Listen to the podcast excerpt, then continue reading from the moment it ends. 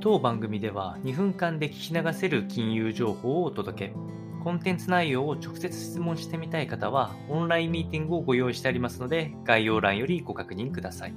本日のテーマは、アメリカのスパック合併取引相次いで中止、市場不安定によるものというお話をしてまいりまして、でこのスパックというのは特別買収目的会社、あいわゆるこうペーパーカンパニーとして建てられることが多く、まあ、あのイメージとしてはあ、新興企業であったりとか、信用取引をするような企業さんの、え実質的な資金の流入源になるような会社さんが大体多いですね。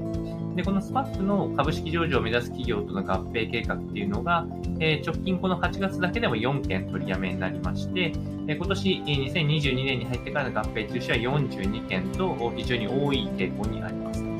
で、この主な要因となっているのはやっぱり市場の不安定さ、先行きの見通しの悪化というのが挙げられています。例えば中止になった企業の取引規模、企業価値としては43億ドル、日本円にして約5728億円の企業ぐらいのクラスになっていきまして、例えば暗号資産、ビットコインのマイニング企業ブロックチェーンなどの新興企業、その他は宇宙関連や